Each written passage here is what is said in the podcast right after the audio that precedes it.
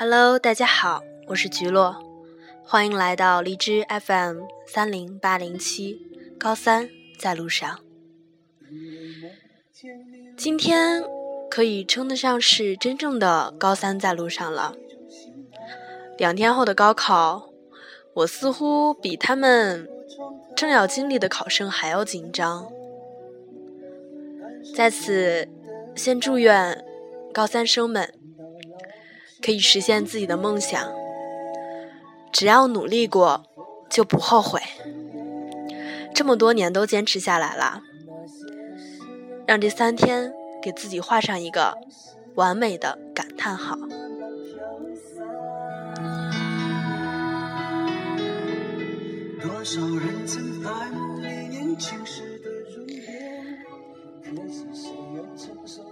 今天为大家带来一篇。文章，贺淑婷的《你凭什么上北大》这篇文章对我有着很重要的意义，希望可以和大家分享。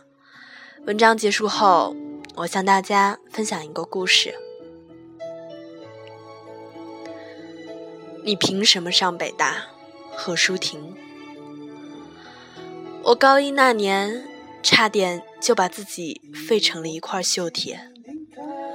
上课时睡觉、聊天、看漫画，跟后面的那些男生大呼小叫，把年轻的女老师气得眼里含泪。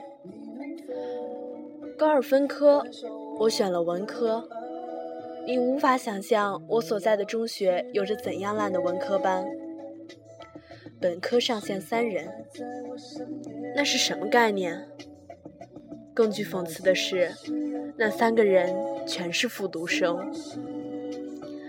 然而，我在大家或无奈或鄙视的目光里，毅然决然地在文科班报名表上写上了自己的名字。那真的是我一生中写的最好看的一次。我只是突然间觉醒了，觉得自己一辈子不能就那样过去。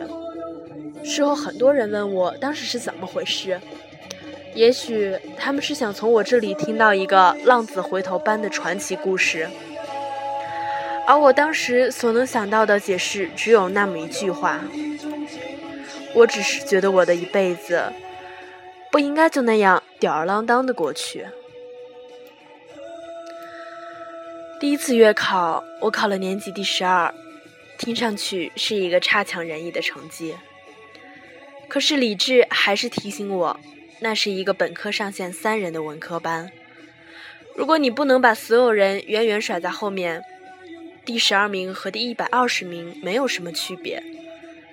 至今我还记得那个考了第一的那个小女生，瘦瘦小小，戴一副黑边眼镜，趴在书桌上的身影有些佝偻。而这个印象的得来。是因为所有的人永远只能看到他趴在书桌上的身影。他一直是班里第一个来、最后一个走的人。我一直对那种学生有着莫名的排斥情绪，总想：你有什么了不起？不就是死读书吗？我要是像你这样刻苦学习，早是全市第一了。事实上，直到那次考试成绩出来的时候，我仍对他不屑一顾。然后。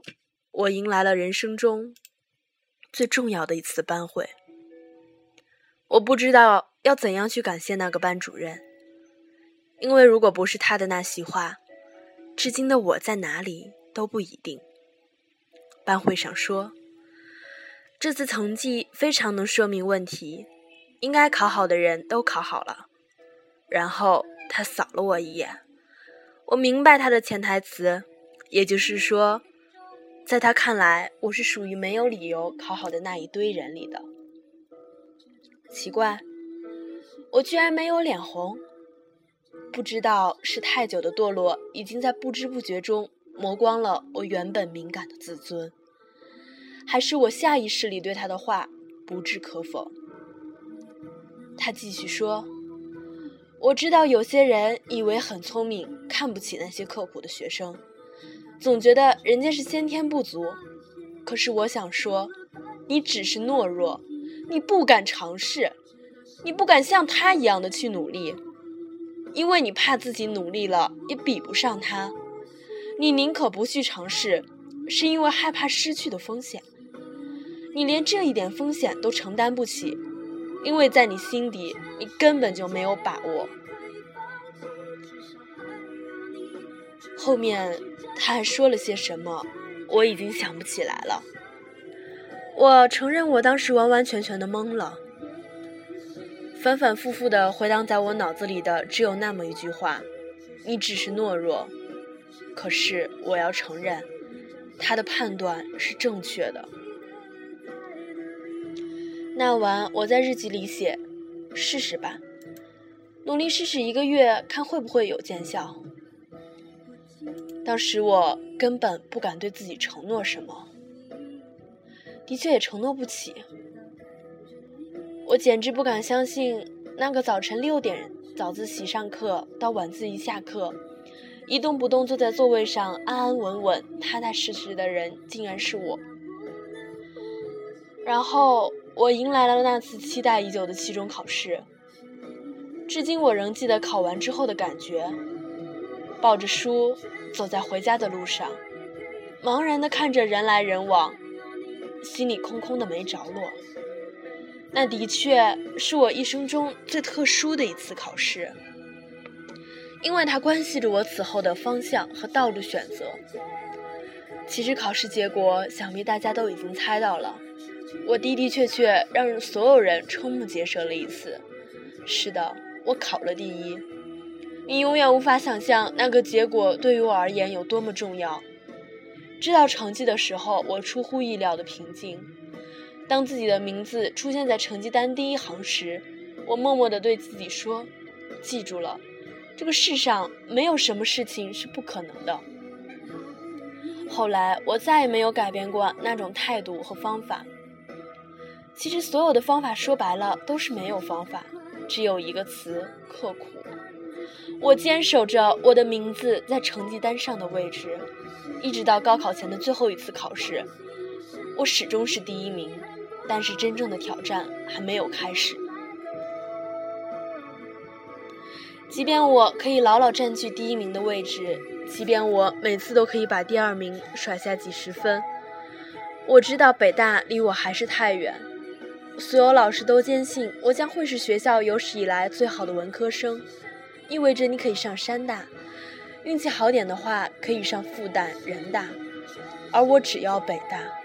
我从没对任何人说过我的志愿，如果可以称之为志愿的话。高三第二学期，我们搬进了刚刚落成的教学楼。搬迁那天，楼道里很吵，拖桌子、拉凳子的声音在走廊里不绝于耳。我一个人不言不语地跳过窗子，踏上了二楼窗外那个大大的平台。对面是操场，初雪未融，空气湿冷。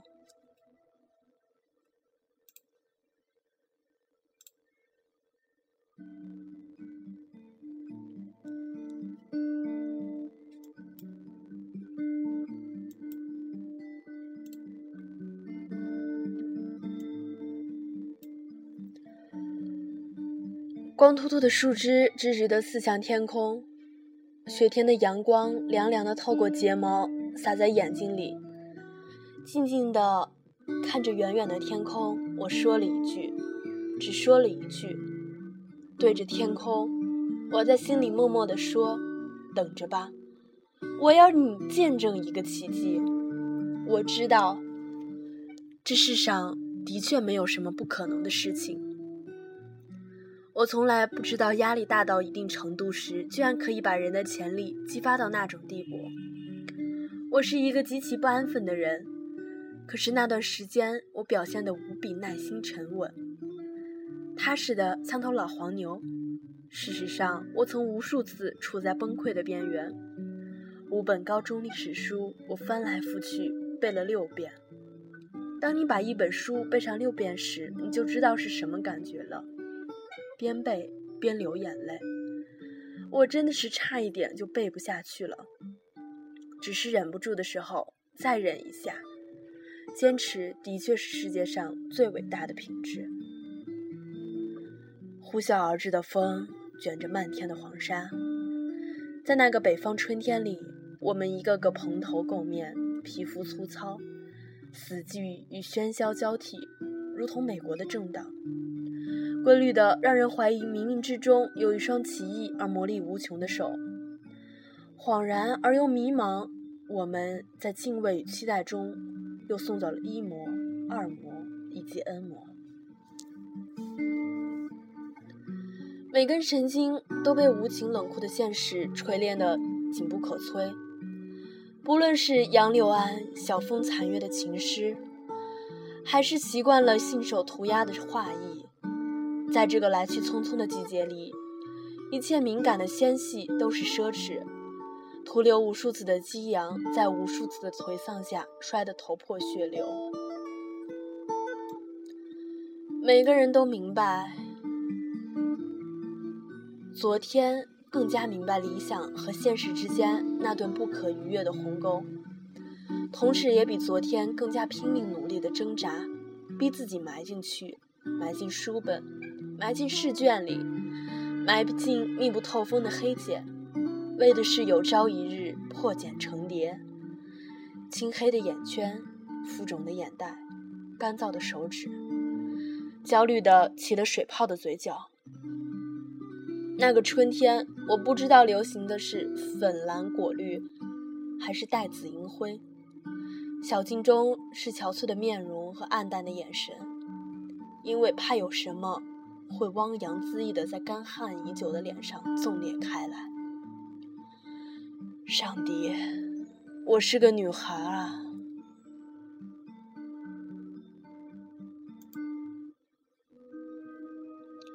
踏入考场的时候，我很平静。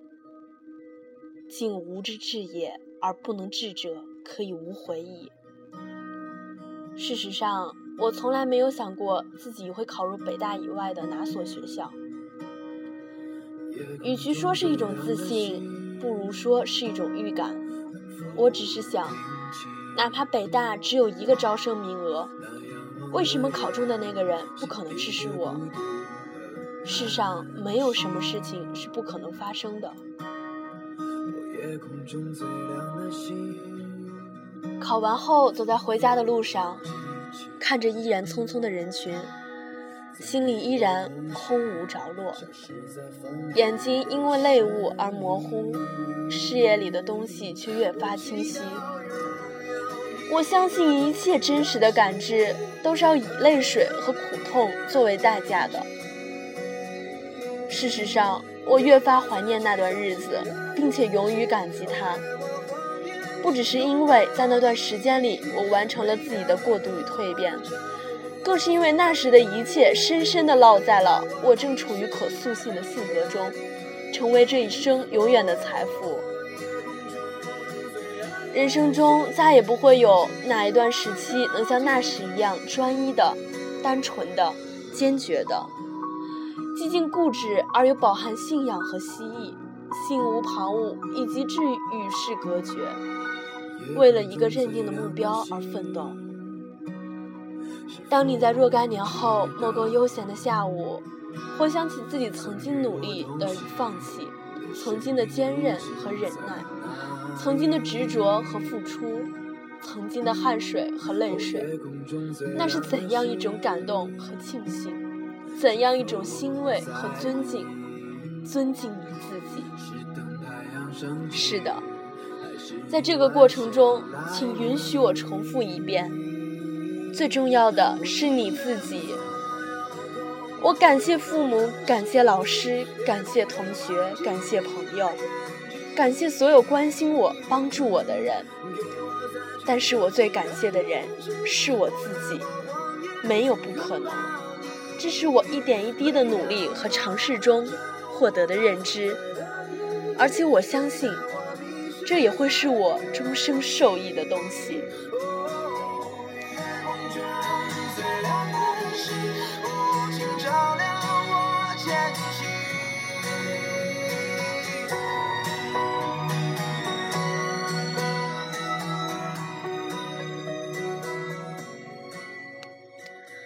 文章就念到这里。大家有可能听出，我真的念得很激动，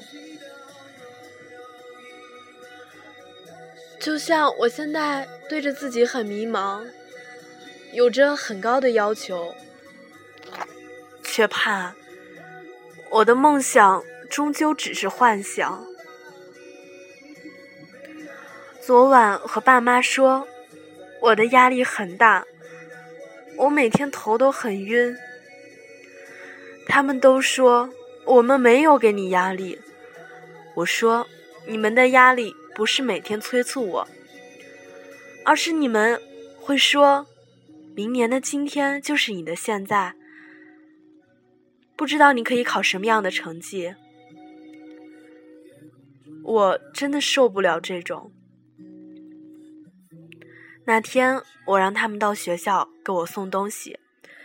可是因为上晚自习的原因，手机调静音没有听见。当我发现电话时，他们早已经回了家。我就这么一个人在学校里放声大哭。我也不知道我在难过什么，我只是在觉得，我希望，当我感到我。背后需要人支持我，我可以回头望一眼，他们依然在我后面，对我说：“女儿，加油。”我没有什么可依靠的，而且我把自己逼到了绝路，所以我无法接受自己最后的一道防线也会轰然崩塌。在外面哭了好久，吹着热风，头也很痛。第二天早上，神经质的睡不着。到了操场，发现好多人原来早早都一起来开始背，才明白我们已经在高三的路上了。很好的一个朋友。那天做操时跟我说，他一直觉得这么多年来他从来没有认真过、努力过学习，他觉得很后悔。然后我惊讶的说：“你这是突然觉醒了吗？”其实当时我真的很高兴，因为我和他说过好多次，他都是不以为意。才发现周边的这边的人都在努力，压力就是动力吧。我们一起努力，就像我和佩克说的，我们一起去北京吧，我们一起上北大，一年后我们在北大相见，好不好？加油啦！你凭什么上北大？只要努力付出，不管结果怎样，都是无悔的。有些人经常会说：“你看他就知道死学习，要是这么学的话，我也会成绩提高。”但是他们所不能面对的是，有多少人付出努力后，他们成绩完全没有进步，他们只是害怕，害怕接受付出努力后却没有成效。这一残酷的现实，对于这种人，我更加鄙视。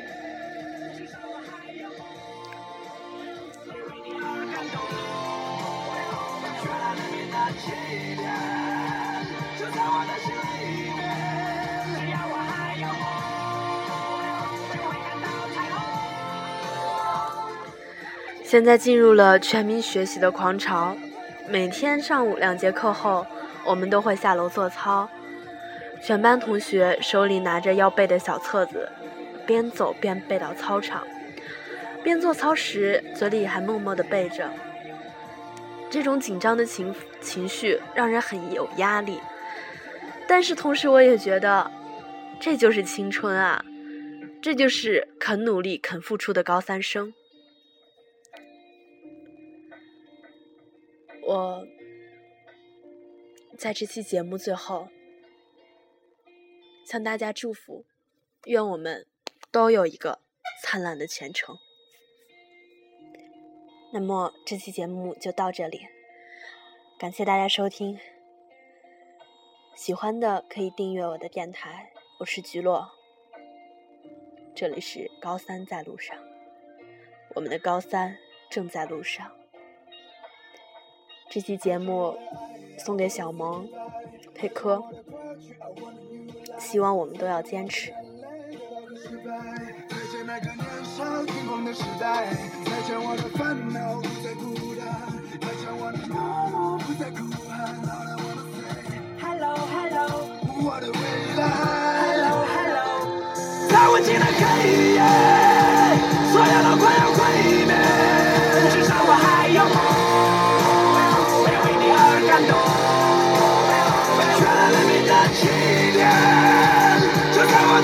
离别，只要我还有梦，就会看到彩虹。